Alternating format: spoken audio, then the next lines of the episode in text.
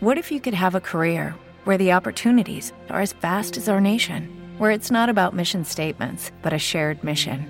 At U.S. Customs and Border Protection, we go beyond to protect more than borders from ship to shore, air to ground. Cities to local communities, CBP agents and officers are keeping people safe. Join U.S. Customs and Border Protection and go beyond for something far greater than yourself. Learn more at cbp.gov/careers. La influencia está en la información. La información podcast. Corría el año 1689 cuando el misionero jesuita Francisco Javier de Entrecoy fue enviado por la corte francesa a China con un encargo muy concreto. Debía descubrir cómo se fabricaba la porcelana. En Europa este tipo de cerámica causaba furor, pero los intentos de fabricarla habían sido en vano.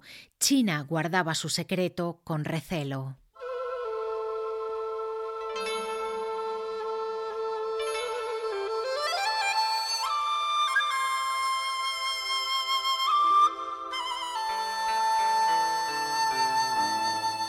El emperador Kang Shi, consciente de las oportunidades que este negocio ofrecía, convirtió a la ciudad de Yindecen en un gran centro de producción que llegaría a dar empleo a más de un millón de personas. Como su objetivo era mantener en secreto la técnica de fabricación de la porcelana para garantizarse la exclusividad, fijó un modelo con trabajadores muy especializados tanto que ninguno conocía el proceso conjunto que se necesitaba para crear las piezas.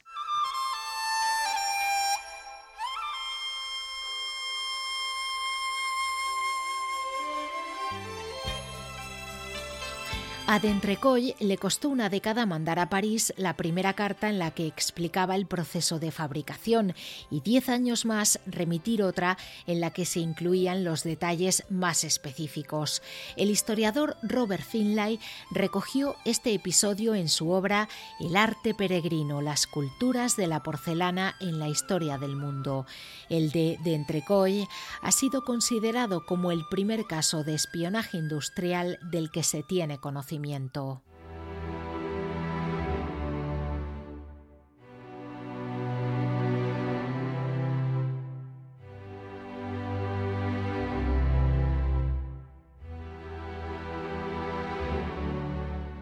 Si la porcelana era un bien muy codiciado en el siglo XVII, los ordenadores personales iban a convertirse en la fiebre de finales de los 70 y sobre todo de la década de los 80 del siglo pasado. El 22 de junio de 1982, el FBI detuvo a seis ingenieros de Hitachi y a uno de Mitsubishi por intentar pasar a Japón información secreta sobre las computadoras que desarrollaba la estadounidense IBM líder entonces de la informática a nivel mundial.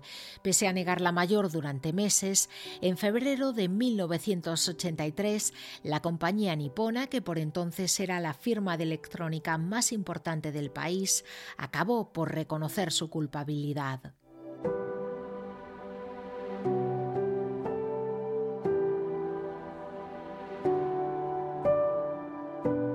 La confesión llevó al gobierno norteamericano a abandonar las demandas que había emprendido e Itachi fue condenada por un tribunal federal de San Francisco a una multa de 10.000 dólares, alrededor de 1.300.000 pesetas, según la prensa de la época.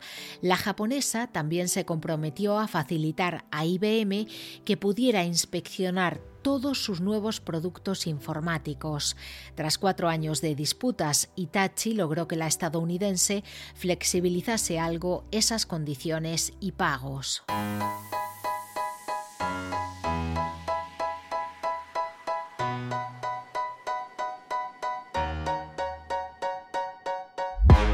Diario New York Times, 29 de agosto de 1997. Titular. Un ex empleado de Kodak se declara culpable de la apropiación de datos.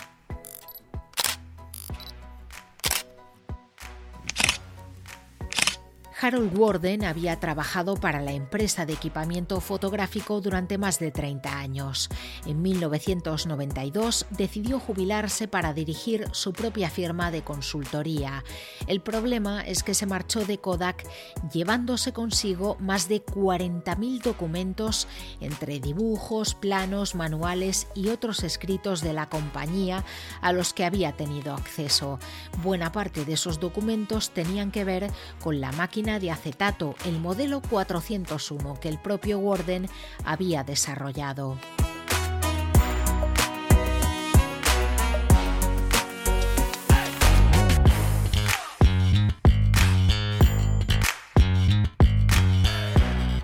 Pero Warden no solo había robado toda aquella información, además se probó que había creado su consultora como sociedad pantalla para vender esos documentos y reclutar a más de 60 jubilados de Kodak con acceso a secretos comerciales.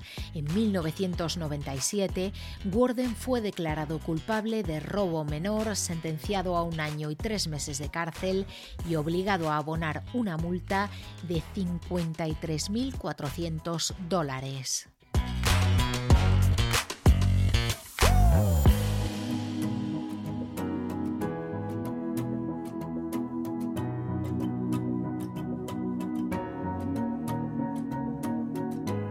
Ese mismo año, 1997, se hizo público otro gran escándalo de espionaje industrial, y el origen no fue el deseo de enriquecerse de un empleado de la firma afectada, sino la mala relación con su jefe.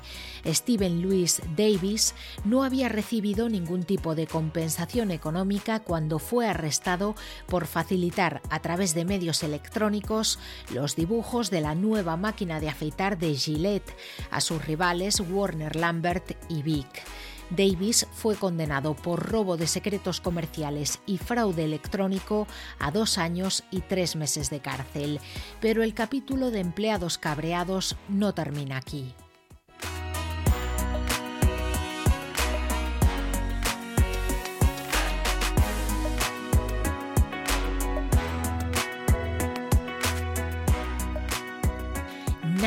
Stepney, antiguo jefe de mecánicos de Ferrari, aspiraba a ser nuevo responsable de pista de la escudería de Maranello. Nunca se produjo tal ascenso y Stepney decidió vengarse. En 2007 filtró los avances tecnológicos que los italianos habían logrado en su vehículo de Fórmula 1 a McLaren, su máximo rival.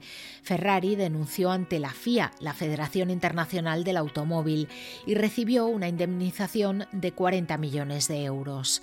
El equipo británico fue expulsado de la competición ese año.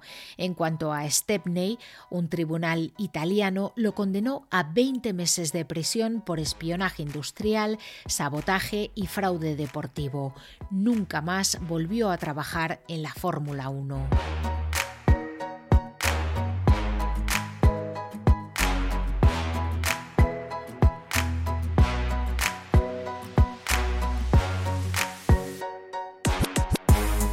Se habla mucho del reciclado, pero quizá no tanto de la necesidad de ir eliminando documentos confidenciales cuya vida útil ha expirado.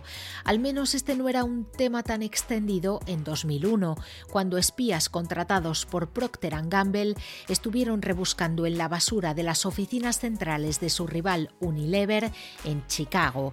Encontraron más de 80 páginas de archivos confidenciales.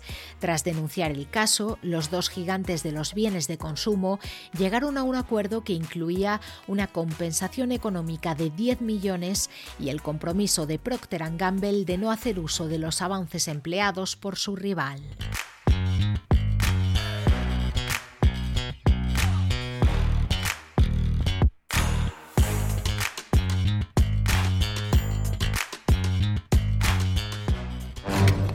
Parece un tío con superpoderes y toda la vaina aquí en España. Un superhéroe tiene que ser americano. ¿Qué va a ser? ¿Nacido en Arguijuela de Todos los Santos, provincia de Cáceres? Mira, hijo, en cualquier otro sitio te valorarían muchísimo. No es el Super López del que queremos hablarles.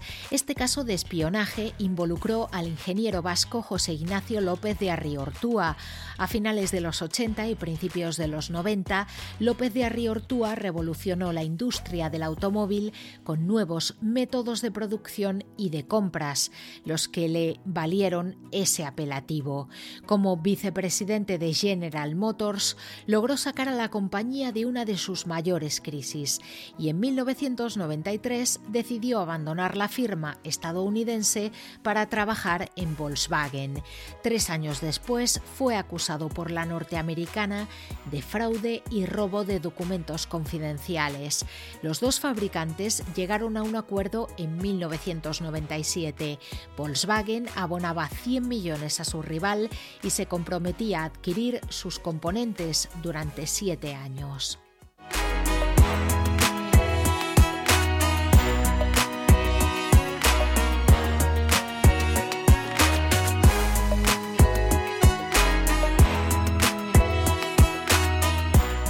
Y no fueron siete, sino ocho años los que Pillen Yang, presidente de la compañía taiwanesa Four Pillars Enterprise, estuvo pagando a Ten Hong Lee, empleado de la empresa de adhesivos Avery Denison, a cambio de que le suministrase datos confidenciales. El trabajador desleal llegó a cobrar más de 160 mil dólares en ese periodo. La información podcast.